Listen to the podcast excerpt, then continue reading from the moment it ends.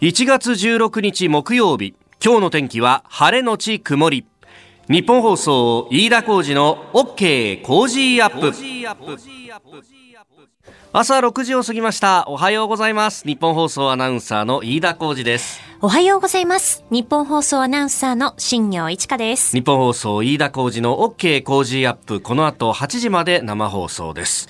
えー、同世代の人の動きってやっぱ結構気になるところがあるんですよ。はい、で同世代で、まあ、ニュースでよく出てくる名前として上がるのが、まあ、小泉進次郎環境大臣なんですが、はい、ねえー、今日の紙面でも結構取り上げられてますけれども、うん、いよいよ育休を取るぞという話がありまして、まあ、あのなんか環境省の中の部局の会議とのところでの発言だったそうなんですけれども、えー、2週間の育休をこう取得すると、まあ、国会だとかあるいはあ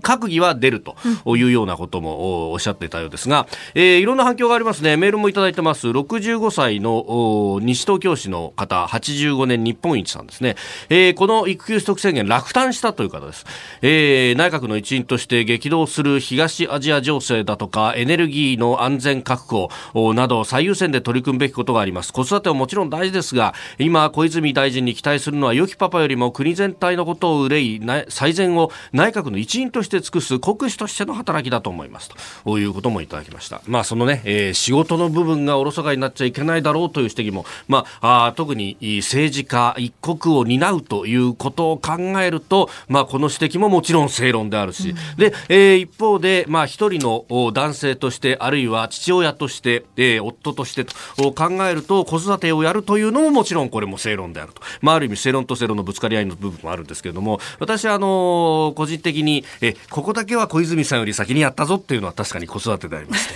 え ーえー、5歳に間もなくなろうとする子供がいるんですが、うん、まあ、あのこういうことで一石を投じて世の中が変わるんであれば、それはそれでいいなというふうなものはあ思います。で、あの、有言実行の部分なので、これ、あの、前々から言ってて、で、紆余曲折あって、一時期は取るのやめようかなみたいなことも言ってたけど、でも、あの、取るんだと。ええー、まあ、あの、人によってはね、これがパフォーマンスだと批判する人ももちろんいるとは思うんですけれども、まあ、パフォーマンスであっても、それで世の中が変われば、それがパフォーマンスではなくなると。まあ、あ業績や歴史が証明するような部分もあるんじゃないかと思うんで、まあ、やりゃいいなと思うんですけど、あの、個人的に思うのはですね、じゃあ2週間休みましたと。うん、で、あの、対外的には僕は子育てやってますという、こう、イメージがついて、それはいいでしょうと。で、あの、ただ、あの、奥様サイドとして、あの、僕がどこまでこう妻の気持ちを理解してるのかっていうのは、ちょっと疑問が残るというか、自信ないところもあるんですが、2週間休まれたからといって、えー、1年は、えー、52週大体あると言われてます。残りの50週間何もやんなくていいわけじゃないからねって、絶対言われるんだろうなっていうね。うえー、まあ、あの、それよりは、えー、洗濯機を回すとか、えー、皿洗いをしとくとか、あるいは、あの、子供に夕飯食わすとかですね、保育園の送りは無理だとしても、迎えたきゃ行くとかですね、あの、多分、100ゼロで考えずに、まあ、こっから先、進次郎さんは、その、お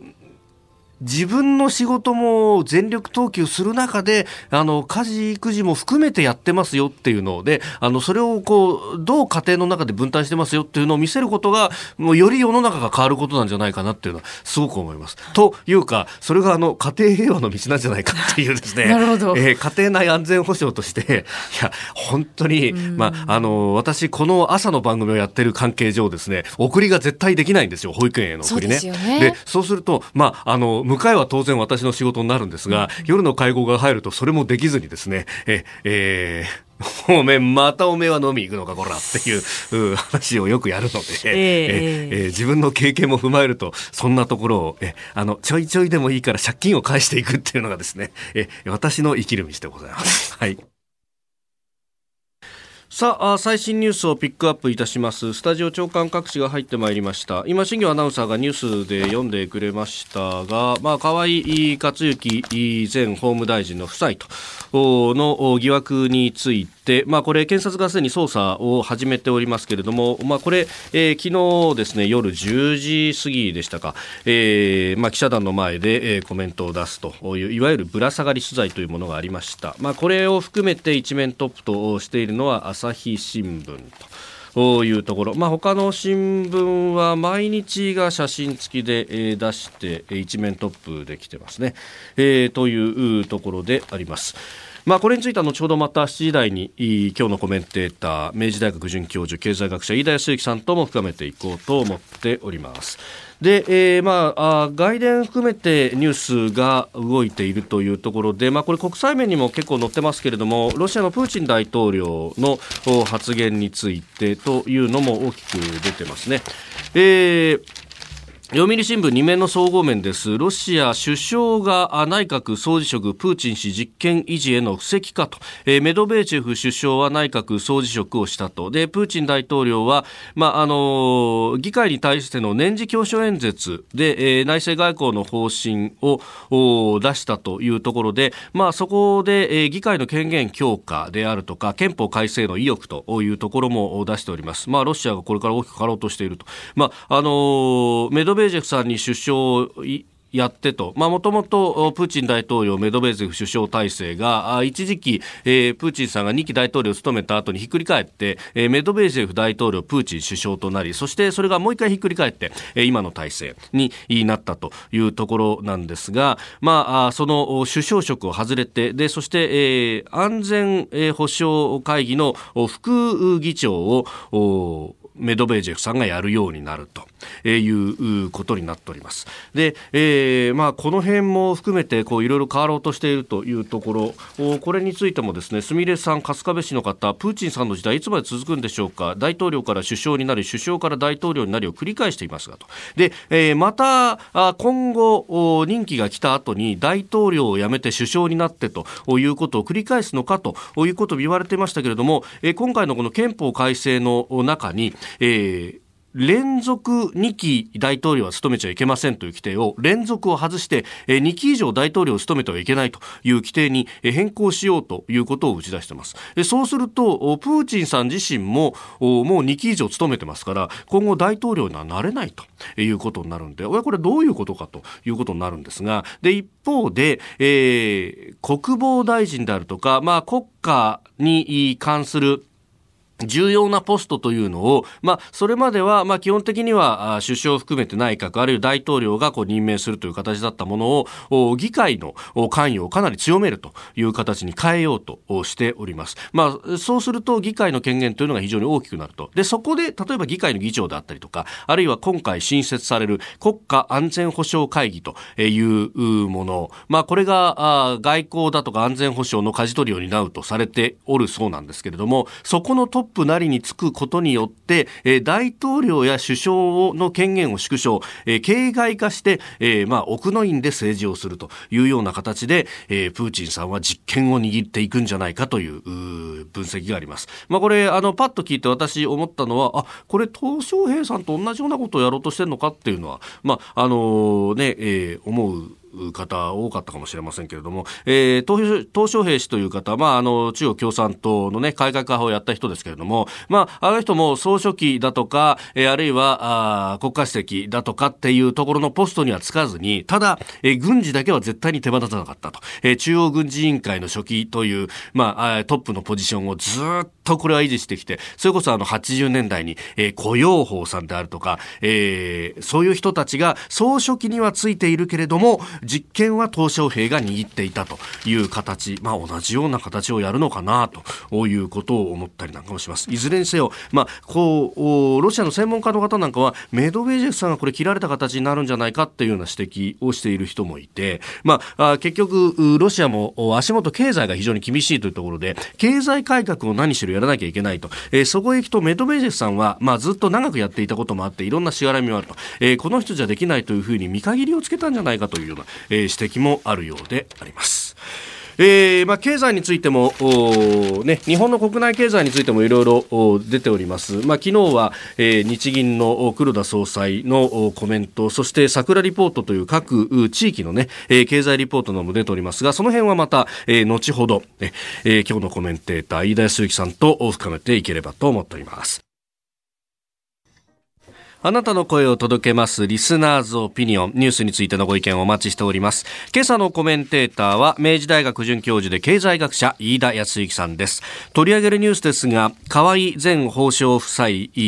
の公選法違反疑惑について、えー、昨日のぶら下がりその音声などもお聞きいただきましょう、えー、そして米中の貿易協議について第一段階の合意が、えー、ありました、えー、署名もしております、えー、それから日米韓の外相会談。えー、沖縄のトンコレラ、えー、そして、日銀が1月の地域経済報告を公表と、えー、足元の経済についても聞いていきたいと思います。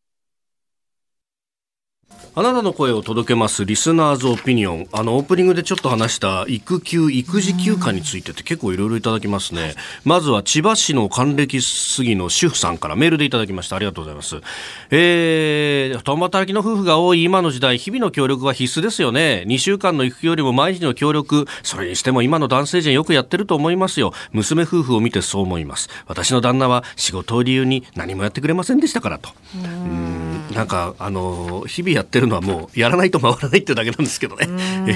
いや、妻の方がやっぱ本当よくやってくれているし、と思うんですけれどもね。なかなかあの、やっぱり、あの、男親にはね、特に男の子なんで、お母さんに懐くわけですよ、基本的には。なるほど。そうなの。やっぱそれはしょうがないところがあるから。そう、えー、他にもですねこちら加藤ジョルディさんツイッターです。育休ですか？育休悪いとは言いませんけれども小泉大臣これがネタになるってことがね？と。ちくりというような、えーえー、ツッコミもありますね、えー、それからズニアさんツイッターです。育休は1人目よりも2人目の時に上の子をケアするために取りました。なるほどねえー、2人目の時には上の子が不安定になりますからねと、うん、あの2人目は上の子が病室に入れないところもあるんでそこで父親の出番です。あと日々の家事も1人目の時とは違って上の子の分がありますからと。確かにね。そういうところはあるいはあの指摘があるのはあの、まあ、ある意味乳幼児のちっちゃいうちっていうのはおしめ替えとミルク飲ませぐらいしか思いつかないからもうちょっと大きくなってから取るの方がいいんじゃないかとツイッターでパイソンさんの指摘、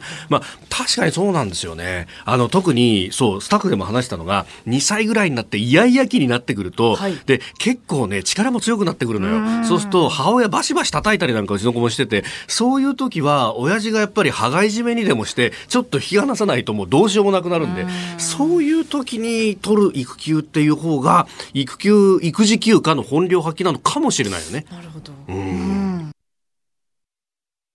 さあ、次第コメンテーターの方々とニュースを掘り下げます。今朝は明治大学准教授で経済学者、飯田康之さんです。おはようございます。おはようございます。大学ラグビー見に行かれたいやー、ちょっとね、えー、まあ、えー、瞑想戦、えー、なんですけれども。うちハッシュタグ間違ってます。ごめんなさい。あの、結構明治、えー、早稲田伝統の対決、かなり後半はね、特に楽しめた感じなんですけれども、やっぱり前半はね、かなりもう明治の戦法が早稲田に読み込まれたなってイメージでしたね。今日もよろしくお願いします。よろしくお願いします。あなたと一緒にニュースを考える飯田浩二の OK 工事アップ。7時台はコメンテーターの方々とニュースを掘り下げてまいります。今朝のコメンテーター、明治大学准教授で経済学者、飯田康之さんです。おはようございます。おはようございます。おはようございます。飯田さんには番組エンディングまでお付き合いいただきます。では、最初のニュース、こちらです。河合前法務大臣夫妻、公選法違反疑惑について謝罪も、辞任は辞職は否定。地元の皆様、有権者の皆様、そして経営者、支持者の皆様には、大変ご心配、ご迷惑をおかけいたしましたこと、深くお詫びを申し上げたいと存じます議員を辞職する考えなどございますでしょうか？あの皆様方には本当にご心配をおかけをして誠に申し訳なく思っておりますけれども今、そのような考えはございません。昨夜行われました河合前法務大臣夫妻の会見の様子をお聞きいただきました。去年7月に行われた参議院選挙での公職選挙法違反容疑で事務所など関係先の家宅捜索を受け河合克行前法務大臣と妻の安里衆院ごめんなさい安里参院議員が、えー、昨日都内で記者会見しました、2人はそれぞれ謝罪の言葉を述べましたが捜査中であることを理由に詳細な説明を避けております。えー、共に議員辞職はせず自民党は離党しない意向ということ、まあ、これ、えー、問題が10月に報じられた後、うん、2人が公の場に姿を見せるのは初めてということで、まあ、ウグイス城の方々への報酬をめぐる疑惑ということです。はい、えー、この問題ですね、はい、えー、まあ、単純に言うと、河合両議員、えー、はい、サイドの非常にまあ事務方の手続きのずさんさ、うん、あそれに基づくルール違反ということなんですけれども、事、うん、の発端を考えるときに、これ、ウグイス城の給料って日当1万5千円なんですね。はい。で、えー、これは私なんかより声のお仕事されてる2人の方がわかると思うんですが、えー、あのトーンで、うん、えー、12時間話したら、いやー。本当あれずっと、まあ、ほぼほぼ喋りっぱなしっていう感じですよね。であれ、あの、一般のって言いますか、喋り慣れてない人がやったら、100%喉壊すんですね。一日持たないって人もいるそうなんですよ。多分相当なんか最初はセーブしていかないと、うん、ね、あの、マイクの性能を最大限引き出すというか、マイクの近くで囁くように喋った後は上げてもらうみたいな感じだよね。で、それやっぱりね、えー、喋り慣れてない方できないんですね。なので、どうしても慣れている方、または、そういったフリーのナレタさんとかを頼むことになる。はい、その人にとって1万5千円はちゃんちゃらおかしい日当なので、3万が妥当な額ですよね。まあ確かにそのね、8、あれ確かマイク使ってやっていいのって8時、朝8時から夜8時まで。夜8時まで12時間。まあ、12時間、えー、と考えると、まあ拘束時間はもうちょっと長いわけじゃないですか。で、それを、えー、日当1万5千円だと、まあせいぜい時給で1000円ちょっとっていう換算になると。そうなんですよね。これがペイするかっていうとね、ということになる。もちろんあの、今日、その、えー、候補者の名前を連呼するって選挙活動が、え、まあ、選挙活動として良いものなのかどうか、これは大きい問題があるの。うん、さておき、もう一つはですね、昨今、うん、雇用情勢も良くなってきて、はい、派遣等の賃金上がってくる中で、うん、え、ちょっと特殊技能といって、良いアナウンスを時給1000円ちょいで、えー、まあ、規制するっていうのがちょっと非現実的にはなってきてると。じゃあ他の議員さんどうしてるのかっていうと、やはりですね、支持者の中で、はい、えそういう活動に慣れている方とか、えー、または支援団体から、はい、まあ、1万5千円なんだけれども、まあ普段から付き合いがあるところに頼むことで、まあその1万5千円で言葉はですが泣いてもらってる。その選挙期間中その選挙期間中。はい。えー、で、この姿自体もずっと続けていいシステムなのかなって正直思ってしまいますよね。で、今回は本当にご夫婦で、えー、国会議員やられていて、はい、そういう時の、まあ、なんて言いますか、ルールを形式上守る方法っていうのに目配せが届いていなかったっていうのは、まあ、もちろん最終的にはあお二方の責任どちらかの責任ということになるんですけれども、えー、やはりですねそれをバックアップする、まあ、お国元の事務サイド、等も、まあ、ちょっと、まあ、まあまあなあなあでいけるんじゃないかっていう、え非常にまあ油断みたいなものあったこと否定できないので、はい、ただこれを機にですねこの公式な公的な雇用の給料ちょっと見直した方がいいと思います。うん。えー、まずは河井前法務大臣夫妻の疑惑についてでした。おはようニュースネットワーク。取り上げるニュースはこちらです。米中貿易協議第一段階の合意に署名アメリカと中国の両政府は15日、日本時間今日未明、第一段階の貿易合意に署名しました。今回の合意により、中国がアメリカの農産品を大量購入し、知的財産権の保護などに取り組みます。一方でアメリカは制裁関税を15%から7.5%に引き下げます。2018年の7月に、まあ、貿易摩擦が激化したと言われてますから、1年半ぐらいで、まずはようやく第一段階と。まあ、これあの、完全に中東情勢の不透明化、によって、まあ、米政府、アメリカ政府の当面の、うん、まあ、えー、交渉であったり、まあ、対立のポイントが中国から中東に移りましたよ、うん、ということを、これの、えー、まあ、影響っていうのは否定できないと思うんですね。うんで、えー、その一方でですね、はい、まあもともとこのアメリカの中国への為替操作国認定とかは、えー、うんまあ、この経済学者的には、もともとがかなり言いがかりに近いので、えー、まあ、例えばトランプ大統領の言い分としては、はい、中国がわざと人民元を人民元安にして輸出を増やそうとしてるっていうんですけれども、えー、中国側はここのところ、人民元が下がらないように必死なので、はい、むしろあの買い支えているそう買い支えている状態ですので、うん、あの何が捜査国なんだと、これなんでこういうことを中国するかというと、はい、海外からの投資を呼び込みたいんですね。要はあの中国に工場を建ててもらいたいとか、えー、今だったらもっと研究拠点とか、はい、を移してほしい。っていう時に為替が安定していないと、為替っていうリスク、例えばアメリカ企業だったら、えー、中国にたくさん投資して、人民元がものすごく安くなっちゃったら、えー、えー、回収できないじゃねえかと、えー、いうふうなリスクがあるので、為替を安定化させたいんです。で、これって、えー、まあ、あの、変動相場制に慣れている我々からするとピンとこないんですけれども、はい、投資を呼び込みたい国としてはよくある対応なんですね。で、ですからまあそれ解除するっていうのはまあ妥当っちゃ妥当なんですけれども、はい、その一方でこれに対するアメリカ国内の反応というのが、はい、あずいぶんフェーズが変わったなと思ったのは、この為替操作国認定や、えー、関税措置を入れたとき、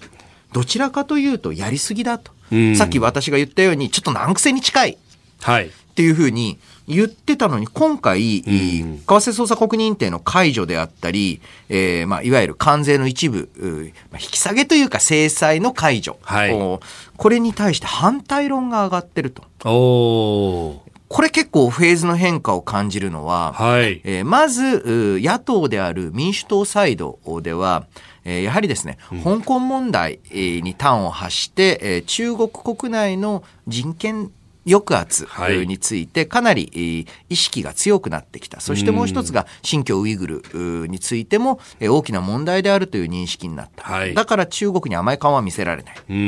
で、えー、もう一つは共和党の中で、まあ、共和党超保守派は、もともとあの中華人民共和国に対して、はい、えー、原理原則として批判的ですから、むしろ中華民国との連帯が強い。はいでその人たちに合わせてもう一つはビジネス界も中国は良いお客さんではなくて、えー、自分にとって脅威になるライバルである。はい、だからそこに甘い顔を見せるのは、ね、敵に死を送ってみたってしょうがないぞっていう意識になった。その意味で、まあ、中国、まあ、非常にやっぱり、えー、外交については上手といえば上手で、今やトランプ大統領が、まあ、比較的穏健派だと。はい、あの、対中姿勢は。これ恐ろしいことで、えー、恐ろしいと言いますか、非常に興味深いところで、はい、えー、数年で、えー、アメリカの中国に対する姿勢、えー、世論の姿勢であったり、各政党、政治家の姿勢っていうのが、こうも変わるんだなと。いやそうですよね。ガラッと変わった感じありますね。そう。ではじゃあ日本はどうするのかというと、今回の措置、いわゆる対中姿勢の緩和を受けて、はい、え日本、もともとあの中国側はすごく今、日本との結びつきを重視し始めているので、え日本も、はい、待ってましたと、はい、いう流れになるんですが、えー、ただ、えー。アメリカの政府は比較的対中融和的になっている一方で、うん、アメリカの議会であったり世論っていうのはかなり対中姿勢を強めてきているぞっていうのも日本国内または日本の政権は意識していく必要あるんじゃないかと思いますね。まあアメリカは何といっても今現状決済通貨握ってますから、うん、それこそね中国とお前取引したような企業は点々点と。まあ、これが、この流れが進んでいくと、そうなりかねないということですか、そうですね。で、さらにこれから、まあ、大統領選なわけです。はい。で、大統領選の中で、まあ、選挙の中で反応を見ながら、結構トランプ大統領ですよ、はい、言うこと変えてくると思うんですよ。あ、ダメだ、これ緩和しすぎたわって思ったら、また急に引き締めてみたい。はい。えまたはその逆、もっと緩和しなきゃっていうケースもあるでしょうし、また、選挙の結果、あまあ、生まれた、まあ、再選かもしれないし、政権交代かもしれませんけれども、えー、その時に、実際新しい政権がどの程度対中融和的で対立的なのか、それによってまた日本側の対応っていうのも最終性が必要だと。結構ね、えー、まあもうあの過去のことなので致し方ない面もあるんですけれども、はい、ここのところ少し、えー、中国との結びつきを強めるのに急ぎすぎたかもしれないな、日本はというところはありますよね。まあ、これそうすると、習近平氏の国賓での訪日っていうのは春に来るわけですよね。微妙な時期じゃないですか。まあ、正直約束した時の、はい、去年の6月ですかね。ね。G20 に合わせてというような形で約束したあの時点ですと、香港問題がこんなに、はい、えー、まあ、服とは世界的な、うん、まあ、さらに言うとやってることもひどいですし、エスカレートしてますし、はい、で、あの、中国政府側の、まあ、いわゆる、まあ、向こうは治安行動っていうと思いますけれども、えー、治安行動もかなり、えー、世界的に注目されるようになった。これちょっと想定外だったんですが、正直ちょっと早かったんじゃない？約束したのっていう気はしますね。さあ、そして二つ目こちらです。日米韓外相会談が終了。北朝鮮の非核化に向け連携強化で一致。茂木外務大臣は14日日本時間昨日訪問先のアメリカ西部サンフランシスコ近郊でアメリカポンペオ国務長官と韓国カン・ギョンハ外相と会談しました。北朝鮮の非核化に向け3カ国の外相は緊密な連携を確認。米朝対話に前向きに取り組むことが重要との認識で一致しております。まあ、これ三者会談の後は個別にも会談してますけれども、うん、日米韓北朝鮮に対してというところ。うん、正直この前向きに取り組むことが重要との認識で一致しましたと。ええ、ええ、まあ何もやんなかったってことですよね。まあ前からこんな分かってることですよね。これあの、後ろ向きに取り組むことが重要って認識したんだったらニュースなんですけど。そうですね。いや、それはもう別にね、あの、まあ、いわゆる強固な日米同盟を背景に北朝鮮に対して圧力を継続的に加えていって、それによる非核化を目指していきましょう。まあまあ言うのは簡単なんですけれども、え具体的なあキーになるような交渉材料何も持ってないんですね。はい、これあの以前にもお話ししましたが、いわゆる北朝鮮の非核化に関して正直日本はプレイヤーではありません。ん。あのまあ、歴史的、伝統的にこういった北朝鮮問題、えーはい、を考えるときに、まあ、日米韓、うん、で時に中国、ロシア、はい、あっていう6カ国協議の枠組みってなってるんですが、この中で言うと特に非核化については日本が北朝鮮が非核化をするために出せるまあ、制裁を出せる力も、はい、えー、あまりない。もうやることはやっちゃってるので、これ以上はないですし、さらに交渉材料として与える明確な飴も持ってない。ってなると、ちょっとこの問題について、えー、プレイヤーという日米韓の中でいうと日本が一番特に交渉の材料を持ってない状態になっている。で、えー、そして、えー、まあ、韓国側はですね、えー、もともとムン政権、えー、はい、自体が非常に北朝鮮融和的、えー、えー、な姿勢、今も続いてますんで、うんうんうん、そういった中で、まあ、キーはアメリカがどの程度やる気になるか、はい、あなんですが、うん、正直、トランプ政権発足直後は北朝鮮に関する言及かなり多かったんですが、うん、正直、成果が出なかったんですね。はい、そうすると、なんだ、成果出ないなと。そして、えー、成果が出ないんだったら、まあ、トランプ大統領にとっての勲章といいますか、選挙向けのアピールにもならないなと思うと、スーッと手を引いてしまった今その状態。はい。うん。で、この状態で何かが進む可能性、極めて薄いので、非常に苦しい立場、あこれからも続く、日本は続くんじゃないかなと思いますね。うん。まあ、せめてアメリカがこう圧力をぐっとかけてくれると、出口として日本を模索したりするけれども。そうなんですけれども、ちょっと今、それそれこそ中東情勢の方が重要な局面ですよね。うん。続いて、教えてニュースキーワードです。沖縄トンコレラ。沖縄県に豚やイノシシに CSF いわゆるトンコレラが発生している問題で昨日うるま市の養豚場でも新たに感染が確認されました。これを受け沖縄県の玉城デニー知事は昨日国や市町村生産者団体で構成する県 CSF 貿易対策関係者会議の設立を発表。ワクチン接種を含め CSF 対策を総合的に議論したいと発言しております。14日までで7326頭の殺処分と埋却が完了と、うん、まあ、あの埋めたと、はい、亡骸を埋めたということですが、えー、でさらに昨日新たに1825頭が殺処分の対象となったと、あれよあれとともにかなり広がっております。はい、えー、これ、えーまあ、沖縄県の対応が後手に回ったという批判もあるんですが、えそれも、まあ、ある程度、まあ、致し方がない部分もありまして、えー、えー通常この CSF、い。わゆる、はいまあ、トンコレラってよ通常呼ばれますが、コレラとは全然関係ないんですけれども、あの、CSF の感染というのは、野生のイノシシを媒介にして行われると。はい。ってことは野生のイノシシは空を飛ばないので、えー、えー、地続きに広がっていくんですよね。はい。あの、ね、例えばまあ岐阜県で起きたら、今度は愛知県がとか、はい、あとは、えー、内陸部中、えー、通じて長野はどうだとかっていうふうに広がるのに、はい、えー、これあの西日本、いわゆる九州四国地域ではあまりこういったあ影響出てないのに、ね、さらに言うと海であれだけ隔てられてるのになんで沖縄だと。これが一つ。そしてもう一つがですね、沖縄県内のイノシシの分布からですね、はいえこのうるま市って、どっちかって言ったら県の南の方なんですよね。そうですね。で、え沖縄で野生のイノシシがいるのって、かなり北部なんですよ。はい、あれなんでうるま市だ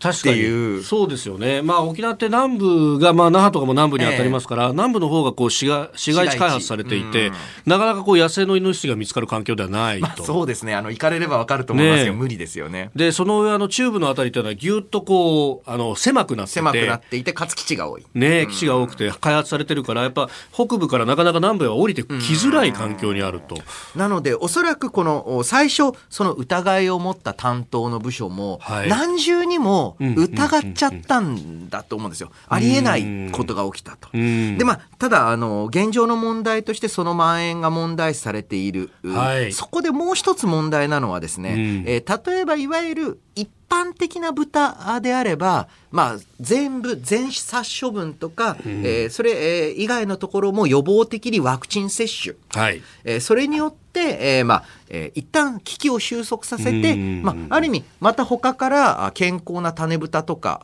を買ってきましょうよと、はい、これで OK なんですね。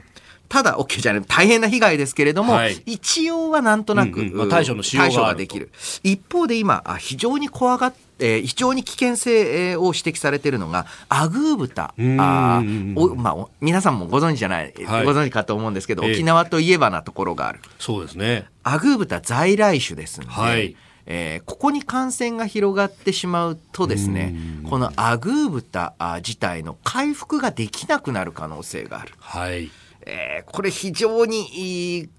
困っていてですね、今対応策として一つ提案されてるのは、離島に隔離したらどうかと。アグー豚。アグー豚、種牛を。種牛、あ、種豚。種豚になるか。はいはい、種豚を。えー、うん、これ非常にですね、まあ、アグー豚にちょっと感染が出始めたりすると、はい、これ取り返しがつかないことになる。つまり在来種そのものが、えー、まあ、本当に絶滅っていうのはあまりないんですけれども、事実上出荷不能なあ個体群みたいなものに落ちてしまったら、はい、うんこれ沖縄のいわゆる畜産家にとっては非常に痛いですよね。ね。なある意味アグ豚をフラグシップにして、他の豚も売っているっていうところもありますんで、えー、そうですね。えーですからこれ本当に対応を急ぐと同時にこれ、えー、国際的にもというかアジア全域で、えー、ここまで、えーまあ、CSF、はい、いわゆる豚コレラであったり、うん、ASF、アフリカ豚コレラ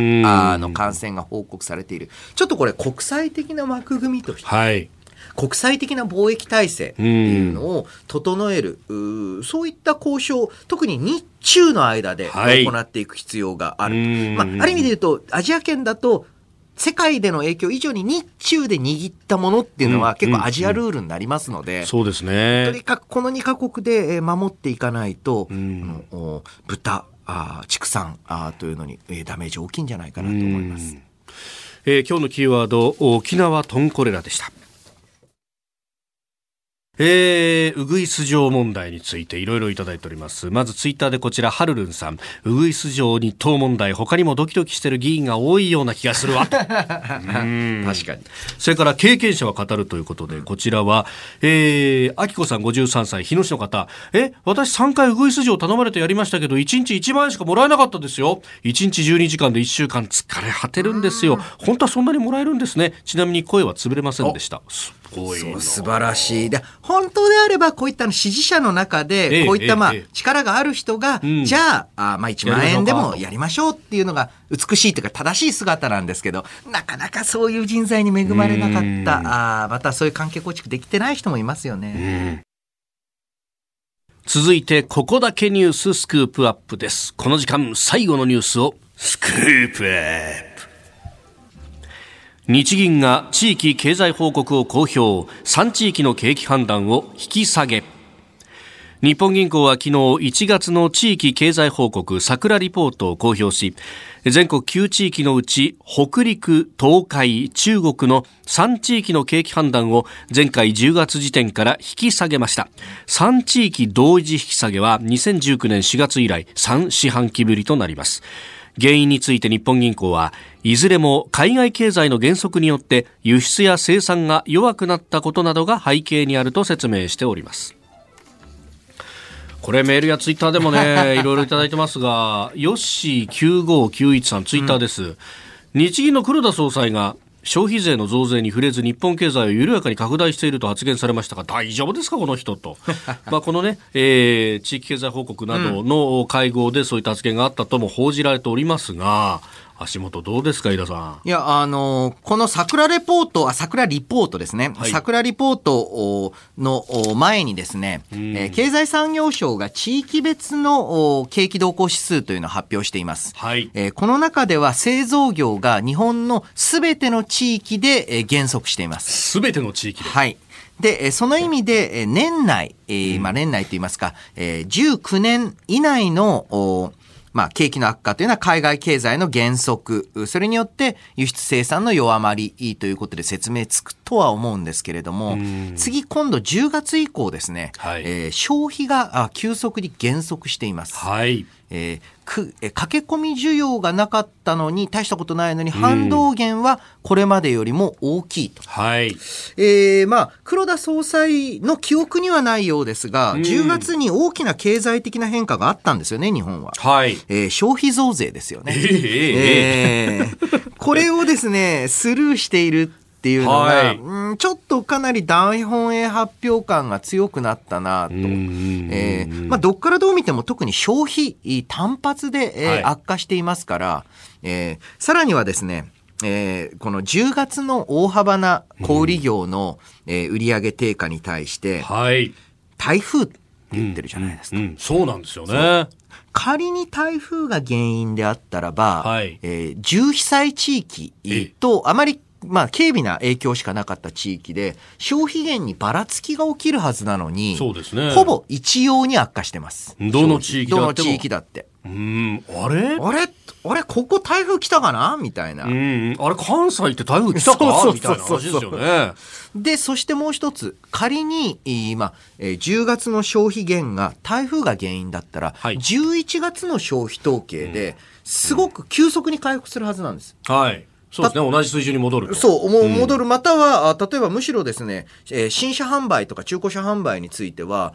水没や水の被害分で買い直しが起きるだろうと、全然増えてません。っていうことは、まあ、ある意味で言うと、まあ、これはあの、私の勝手判断ですけれども、はい、えー、2018年の年末ぐらいに景気の後退が始まったと。うんうん、えー、にもかかわらず消費増税を断行したことによって、はい、えー、ある意味下り坂の経済にとどめを刺したと。えー、まあ、ある意味ではあ、まあ、この景気拡大自体、えー、アベノミクスのスタートから始まったわけなんですけれども、はい、えー、政策によって始まった景気を政策によって終わらせたなと、えー、いう感じ。で、それに対する対応策、これからあどう行われていくのか、はい、というのは見ものなんですけれども、えー、相当厳しい戦いになるのは間違いないと思います。よくですね、こういう話をすると、エコノミスト、経済学者の中でも、いやいや、どんと出しゃいいんだ、どんとって言うんですけれども、はい、なかなか単発短期でどんと財政出動をしてもですね、うえうまく効かないんですよ。で、えー、さらに言うと、業界によっては、ただ単にそれで人手不足になって、はい、えー、まあ、その人手不足を解消する人って、いきなり明日から人員1.5倍にしますとかできないので、え結局対応できないまま、はい、えー、その予算期間が終わってしまう。予算未消化が積み上がっちゃうと。ですからあ今回対策としては、え一つは、まあ、もちろんしっかり財政出動する。一方で、これも何回も繰り返し言及しているように、何年間にわたってしっかり経済を支えますよ。だから安心して人雇ってね、新しい機械買ってねっていうメッセージとして伝えていく。はい。えー、まさにですね、えー、量的質的金融緩和に代表される金融政策の肝っていうのは、長くこれ続くよ、低金利。うんうんうん、で、それ信じてもらうっていう、はい、この一連のプロセスなんですが、えー、公共事業とかの、えー、お金を使う方もですね、いきなりドバーンと配るんではなくて、はい、これが結構長い期間続くよ、それを信じてもらうことで民間自身の投資を誘発する、呼び込んでいく。こういったあ、まあえー、仕組みというのを作っていかないと、はい、正直2020年は、えー、経済日本経済にとって危機的な年になると。正直ね、オリンピックまでは、なんとなく、まあ、いわゆる、まあ、空気感といいますか、えー、よくあの日銀流入とモメンタムと言いますけれども、はい、まあ、雰囲気ですよね、えー、えー、持つかもしれないですけれども、決してオリンピックの後必ず不況になるっていうのは全然経験則としては言えないんですが、ちょっとオリンピック後が不安な状況をこれ加速していると、